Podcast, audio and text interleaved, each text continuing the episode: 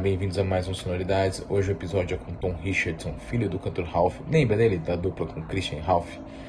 Ele, o filho tá enveredando por um caminho mais funk, mais soul, mais groovado. Tá desbravando as rádios, tá com o single tocando nas rádios de MPB, nas rádios de música pop. Você vai gostar, tem, você vai ver que a voz dele é um pouco diferente da voz do pai, não espere semelhanças nisso, mas é muito bacana, um cara bem legal, tá começando um trabalho bem bacana. Confere aí, assiste, você vai gostar. Curta as nossas redes sociais, curta as redes sociais do Tom. É nóis.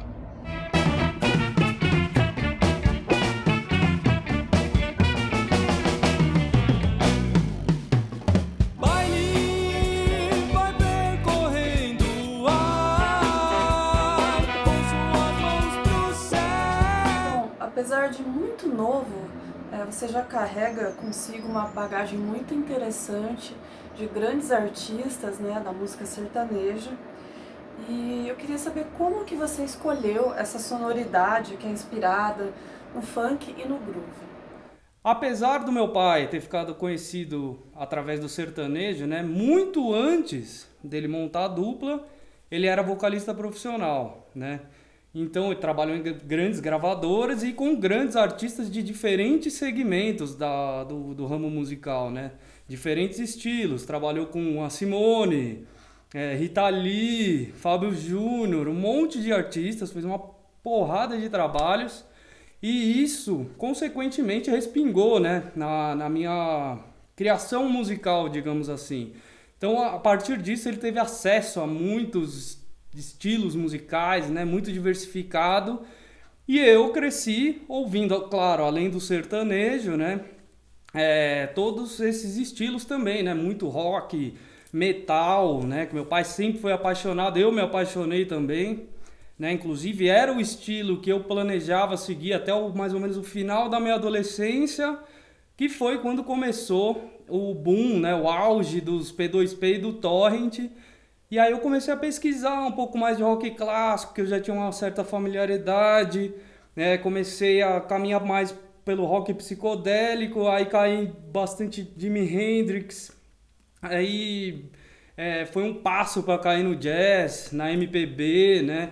E aí o funk também e tudo mais. E Nessa época já era possível notar que eu já estava numa transição sonora, né? Já tinha saído daquele heavy metal pesadão, do, do thrash metal, né? Que eu gostava muito, gosto até hoje.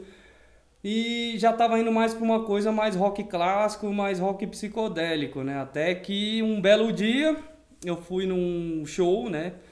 E, cara, era um show de groove, eu lembro até hoje, assim, que foi algo que mexeu muito comigo, porque assim, cara, fiquei maravilhado com aquilo na hora que começou os metais junto com a percussão, né, um som dançante, assim, eu senti uma energia muito forte em mim e no público, no ambiente também.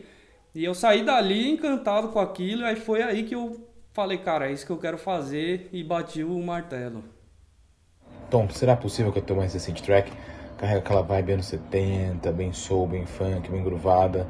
Como é que foi gravar essa música em específico? E tá Tá gostando do resultado? Bom, na verdade a música Será Possível, ela é uma regravação, né, de uma banda chamada Big Balls, que meu pai produziu em 1996, né? Como eu já disse, ele sempre foi um amante do rock e tudo mais e chegou essa banda para ele e ele produziu e, cara, são assim incríveis as músicas dele, né? Deles, o álbum maravilhoso.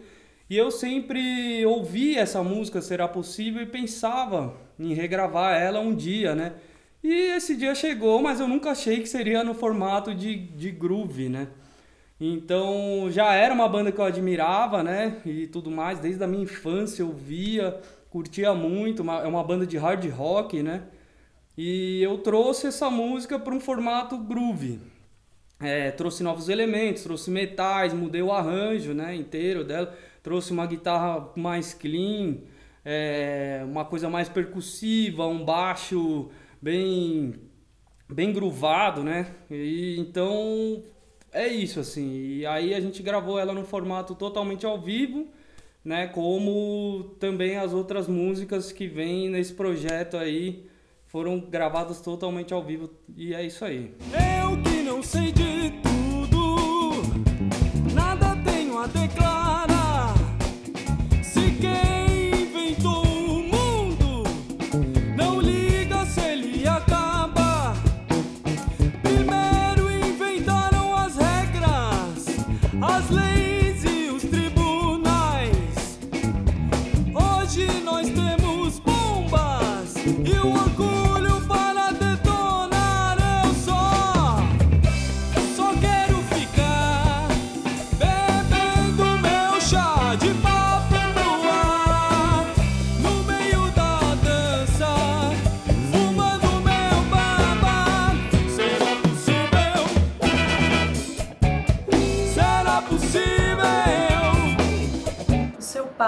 quem não conhece, é o Ralph, né, da ex-dupla com o Christian. E a gente sabe que ele é um grande incentivador da sua carreira. Então eu queria saber aí é, qual o maior aprendizado musical que você teve sendo filho de um grande artista como ele. Assim, meu pai, ele sempre me deu boas oportunidades, né? Que sempre foram bons instrumentos e bons professores. Então, na minha visão, é, ele já cumpriu com a parte dele, né? E na visão dele também. Então a gente nunca quis essa coisa empurrada, forçada, né? É, ah, filho do fulano, sabe? Então uma, uma grande lição que ele me passou que é, existem degraus na sua evolução, seja em qualquer área, que não tem como ser pulado, né? Se você quer ser respeitado pelo seu trabalho, isso em qualquer área, não só a musical. Então a gente sempre prezou muito por isso, né? Então, tanto que eu fiz todo esse trabalho de forma totalmente independente, não tem um dedo do meu pai.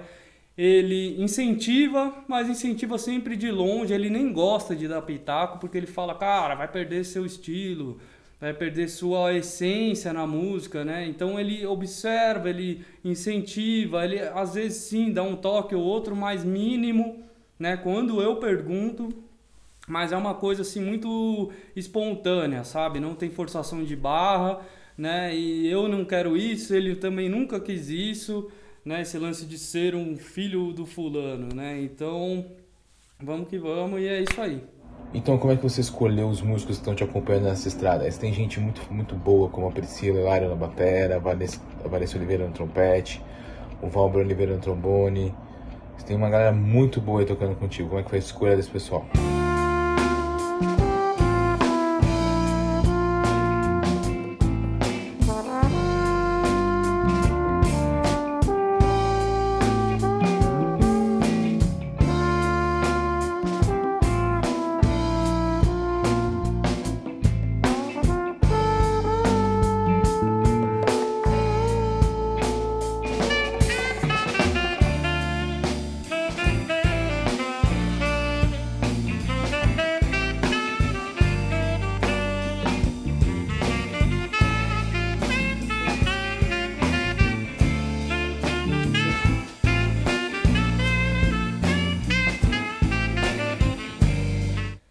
Trabalhar com essa galera, né, que, que me acompanha aí é maravilhoso, né? São pessoas de uma energia assim muito boa, são amigos, né? Então acho que isso, essa relação facilita muito, né?